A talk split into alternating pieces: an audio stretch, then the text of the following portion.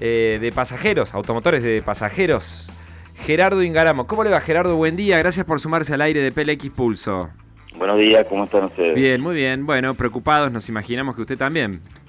Y exactamente, hemos vuelto a la fase 1 del transporte. estamos parados nuevamente, como hace 40 eh, días, que fue todo el mes de mayo, donde el transporte en el país no, no funcionó dado que no teníamos posibilidades de hacer frente a nuestros compromisos salariales, eh, ni de puesta en marcha en el, del sistema. Ahora hemos retrocedido nuevamente porque nos encontramos con que eh, no tenemos para abonar los aguinaldos ni todos los retrasos salariales que adeudamos a nuestros trabajadores. Ajá.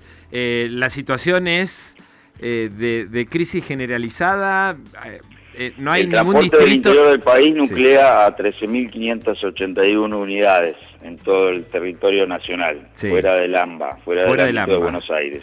Y en ninguna ciudad del país, en ningún pueblo... Hay, ciudades que están funcionando porque hay aportes estatales, el ah, caso de Neuquén, el caso de San Juan y Salta, que es el, servicio estatal, y Mendoza, que también aporta y, y el gremio no es UTA.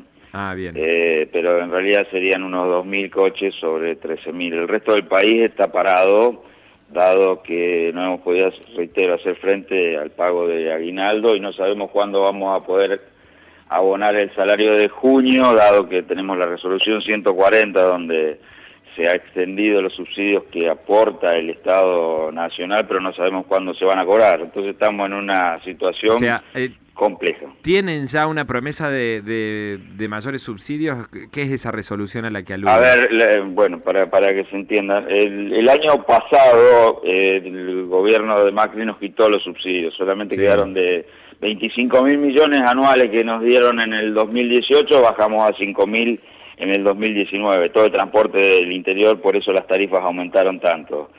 A partir de este año, ese, ese monto de 5 mil millones anuales se distribuyó en 1.500 millones mensuales de aporte al Estado Nacional, a partir de enero. Esto se prorrogó, entonces ahora tenemos cuatro meses más de aportes del Estado Nacional, de 1.500 millones y 800 millones aportan las provincias.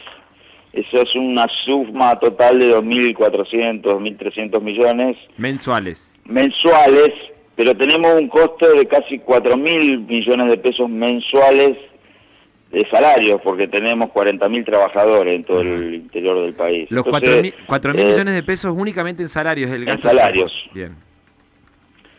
Hemos firmado un acuerdo con UTA donde no despedimos, no suspendemos, este, bueno, pues, en principio no se puede despedir, eh, pero un acuerdo donde un acuerdo que se homologó en el ministerio donde un 88% es no remunerativo y un 12% es remunerativo.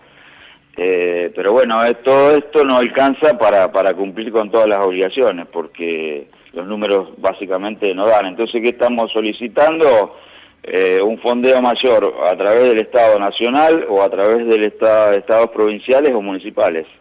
El tema es que nos encontramos con que Nación nos dice que no puede incrementar los subsidios, las provincias dicen que no tienen fondos eh, y estamos en el medio de esta situación donde por supuesto los trabajadores quieren cobrar, ¿no? Ingaramo, buen día, Mariano Bergero lo saluda. Buen día. Eh, ¿Y cuál es la solución? Porque si los tres niveles del Estado no, no van a poner plata, eh, y ustedes obviamente dicen que no, que no pueden, porque obviamente se les ha caído, derrumbado el corte de boleto, ¿cuál es el horizonte hacia adelante? Porque no, no, se, no se lo puede divisar, por lo menos, y digo, la gente sigue, sigue sin el transporte, ¿no?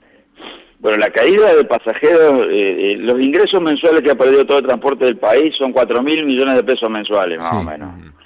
Eh, las empresas están endeudadas y te diría que mm, básicamente en, una situación de concursal o de quiebra directa. Vamos a ver con las moratorias y todas estas situaciones que van a con AFIP, dice usted. Porque nosotros hemos dejado de pagar a nuestros proveedores, a nuestros acreedores prendarios, solamente los fondos que recibimos para pagar salarios, nada más. Y algún funcionamiento de, de algún servicio que se estaba prestando. Hemos solicitado ATP para estos próximos meses. ¿Nunca tuvieron ATP las empresas no, de transporte? No, porque recibimos subsidios del Estado Nacional, entonces por eso estamos exceptuados.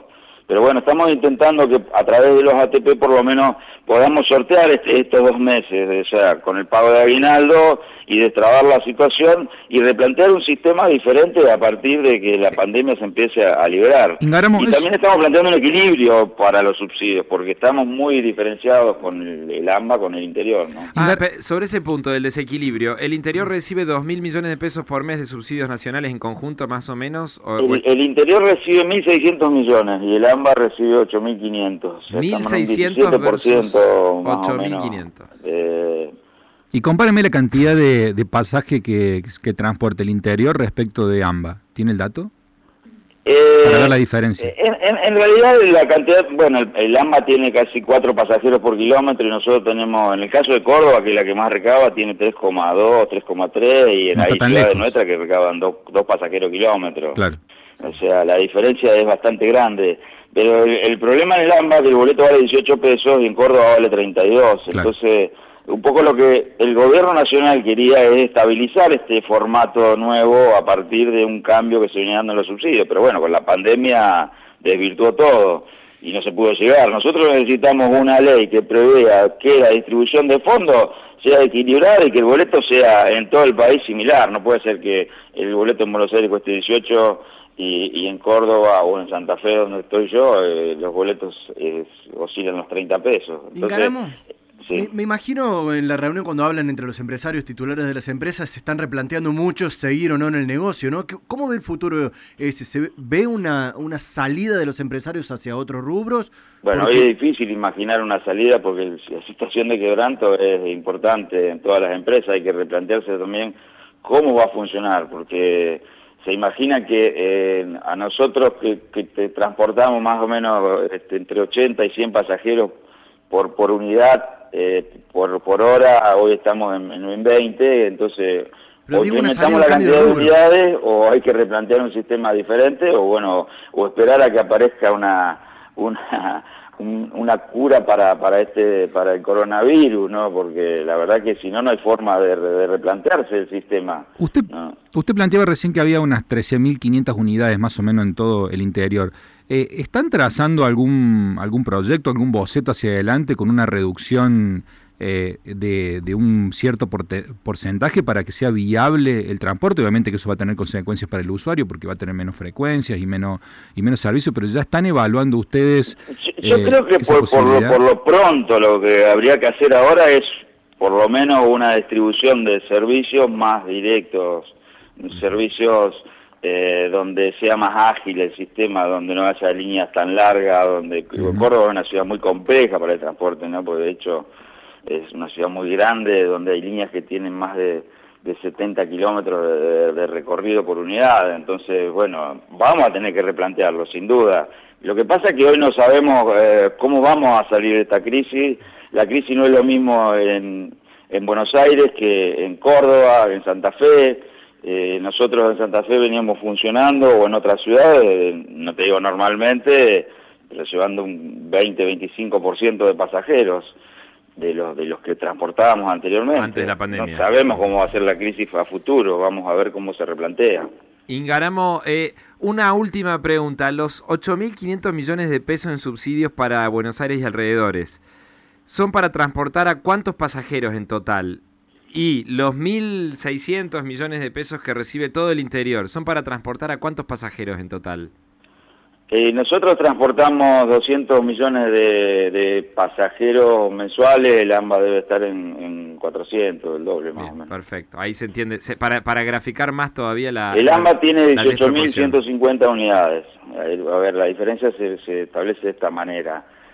Nosotros por los subsidios que recibimos porque eh, no se trata solamente de los pasajeros, o sea, si hay pasajeros sí, eh, la diferencia está, pero hoy, hoy el AMBA recibe 550 mil pesos por unidad, cada unidad tiene tres empleados porque nosotros nos establecen ese formato de trabajo. Claro. A nosotros nos reconocen por cada, por cada unidad tres empleados.